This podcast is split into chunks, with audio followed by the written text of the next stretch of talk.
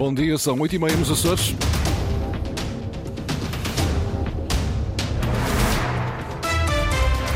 Vamos conhecer os títulos desta edição. Privatização da Azores Airlines, excluído o Atlantic Consortium, não apresentou proposta vinculativa.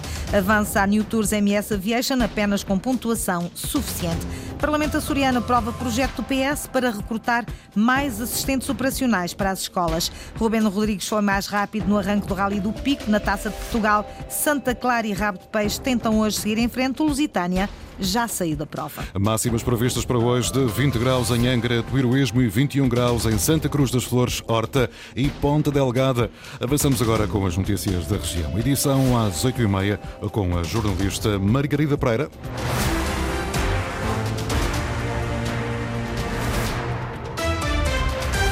New Tours MS Aviation avança. Júri do concurso público internacional para a privatização da Azores Airlines excluiu o Atlantic Consortium. O júri considera que a proposta não está em conformidade com os requisitos do caderno de encargos que exigiam uma proposta firme, vinculativa e definitiva. O caderno de encargos exige que as propostas sejam firmes, definitivas e vinculativas. Este caderno de encargos estabelecia que as propostas tinham que ser vinculativas, firmes e definitivas estabeleciam um prazo de validade para a proposta de 180 dias, que obviamente só pode ser contado quando a proposta é firme, definitiva. Eu não posso contar o prazo quando a proposta não é definitiva. Portanto, e um dos consórcios, o Atlantic Consórcio, eh, respondeu-nos que a sua proposta não podia ser considerada pelo júri como definitiva, firme e definitiva, e, portanto, o relatório preliminar agora propõe a não admissão desta proposta. A outra proposta do consórcio New Tours MS Aviation segue em frente, mas com uma pontuação atribuída pelo júri de 46,69.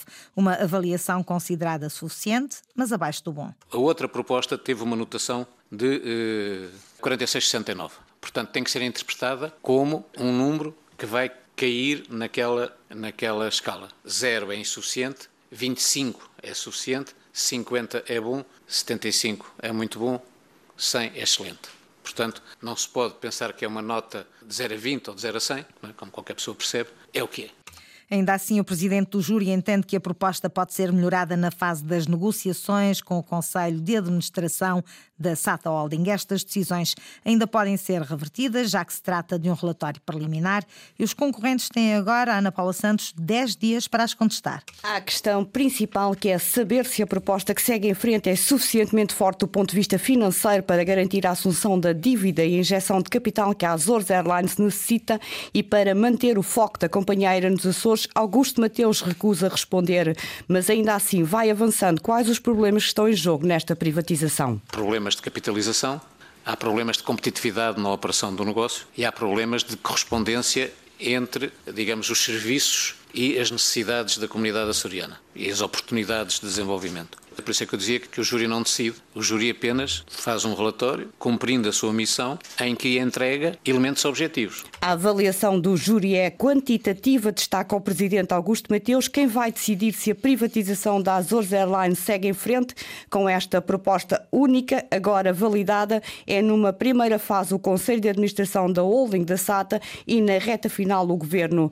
Augusto Mateus diz mesmo que a proposta apresentada pelo consórcio New Tours MS Aviation ainda pode ser melhorada exatamente nessa fase posterior de negociações com o Conselho de Administração da SATA. A seguir ao relatório final do júri, pode haver um processo de negociação entre o concorrente que for selecionado e a consumação da operação de uh, alienação de capital. E, portanto, essa realidade pode existir e, portanto, há mais margem para melhorar 46,69 do que para melhorar 96,69. Para já foi conhecido o relatório preliminar do júri do concurso para a privatização da Azores Airlines. Os concorrentes, ambos, têm agora 10 dias para reagir a esta avaliação está aprovado há mais de seis meses. O Partido Socialista não compreende a demora do governo na regulamentação do novo Estatuto do Pessoal de Ação Educativa quando há falta de assistentes operacionais nas escolas açorianas.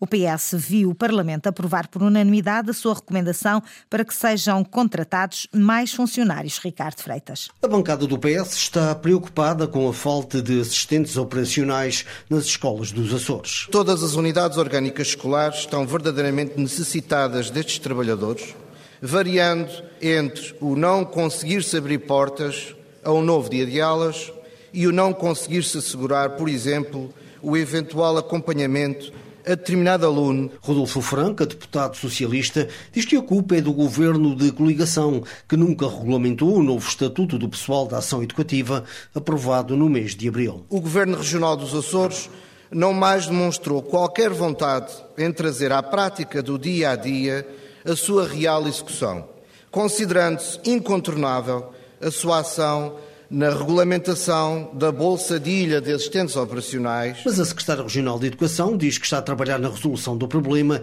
e que a regulamentação deverá ser publicada dentro de 30 dias. Estamos a trabalhar na criação dessa Bolsa de Ilha, que não é um processo fácil, porque tem a ver com normas de integração na administração pública.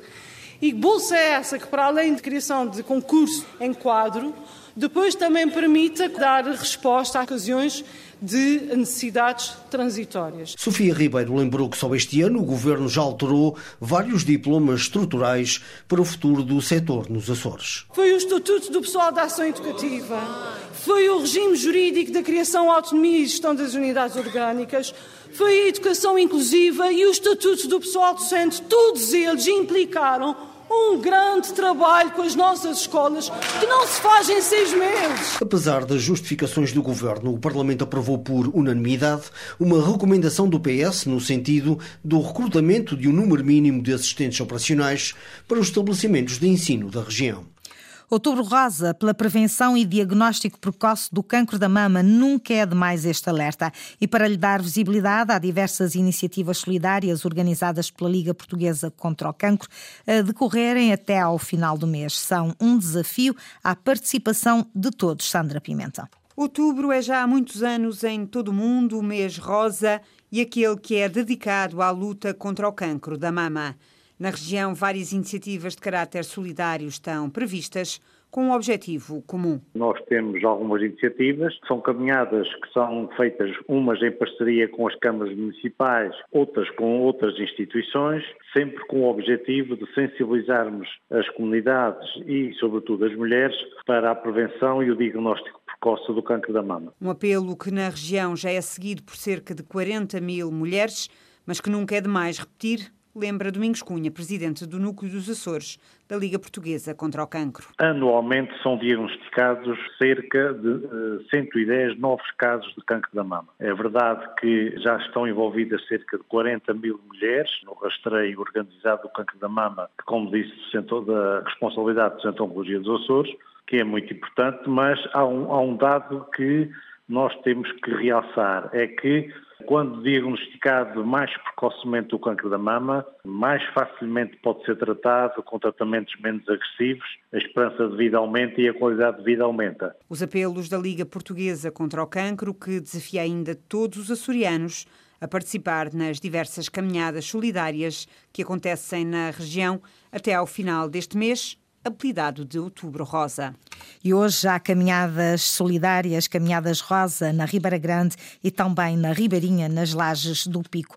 Decido campeão de ralis de 2023, está na estrada o Rally do Pico. Rubén Rodrigues e Luís Miguel Rego correm para a conquista do campeonato. Ontem à noite, na primeira especial, Rubén Rodrigues foi o mais rápido no arranque da última prova do campeonato dos Açores de ralis. Carlos Rodrigues. Ruben e Estevão Rodrigues começaram na frente a 12 edição do Pico Wines Rally, 4 décimos de segundo de vantagem para Luís Miguel Rego Jorge Henriques. Também nas duas rodas, o campeonato se decide nesta edição do Rally realizado na Ilha do Pico. Felipe Marques conseguiu o quarto tempo, Bruno Tavares a quinta marca. Apenas 1,3 segundos separa os dois pilotos que podem ainda chegar ao título nas duas rodas. Para o dia de hoje estão reservadas mais oito especiais de classificação.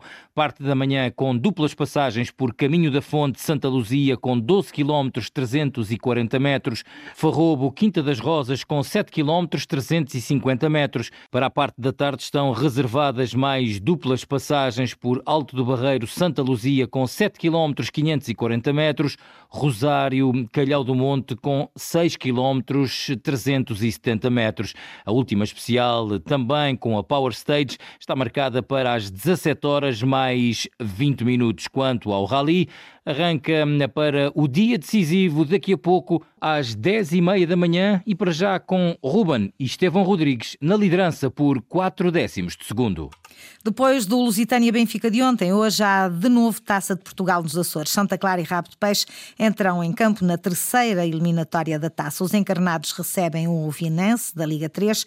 O Rabo de Peixe também joga em casa e com o Casa Pia da Primeira Liga, Luís Lobão. Depois do Lusitânia Benfica de ontem na terceira, a festa da taça viaja hoje até a Ilha de São Miguel, para onde estão agendadas duas partidas. A mais aguardada é sem dúvida aquela que tem o seu pontapé de saída marcado para as 15 horas, quando o Rabo de Peixe receber no campo do Bom Jesus o Casa Pia, décimo classificado da Primeira Liga. O treinador do Desportivo de Rabo de Peixe, Hélio Oliveira, afirma que este é um dia histórico para a Vila e que a motivação está em alta. É a partida mais fácil de, de preparar. A nível de motivação, praticamente não é preciso fazer nada, porque qualquer jogador sonha, sonha jogar com, com essas equipas. A equipa Vila de Rabo de Peixe é um jogo único, é a primeira vez que a equipa recebe uma equipa de Primeira Liga e Taça de Portugal. Uh, portanto, será um dia de festa.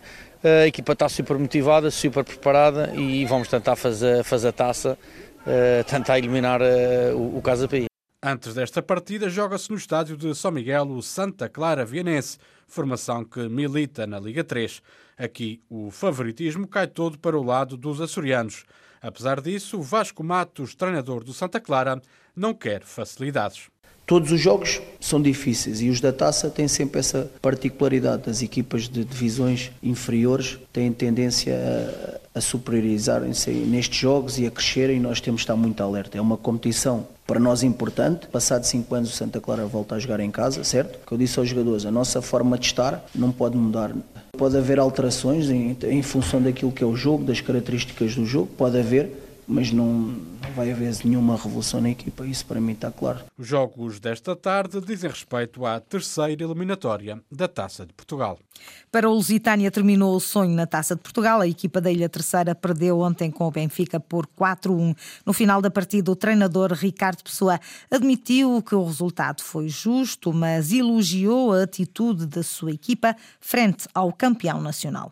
Principalmente na segunda parte, o ritmo competitivo das duas equipas é diferente, o poderio do Benfica é diferente um, e acabamos por perder justamente, obviamente perdemos justamente, o Benfica foi superior, mas em, em alguns momentos nós tínhamos, tínhamos a, a possibilidade e a, e a crença que poderíamos ficar e estar por cima do jogo, e isso aconteceu.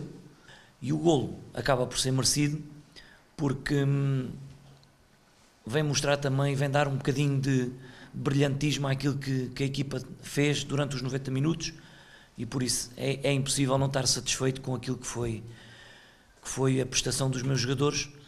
No final do jogo, quem estava muito satisfeito naturalmente era Roger Schmidt com o resultado, mas especialmente com a maré vermelha no estádio João Paulo II.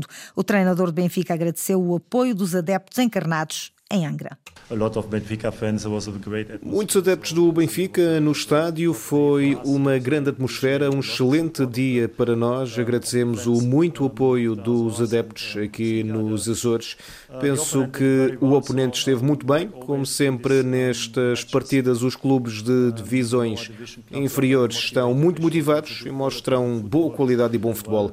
Portanto, estamos contentes por ter ganho o jogo e por ter trazido um pouco do Benfica aos Açores to show also Benfica a little bit on the Azores.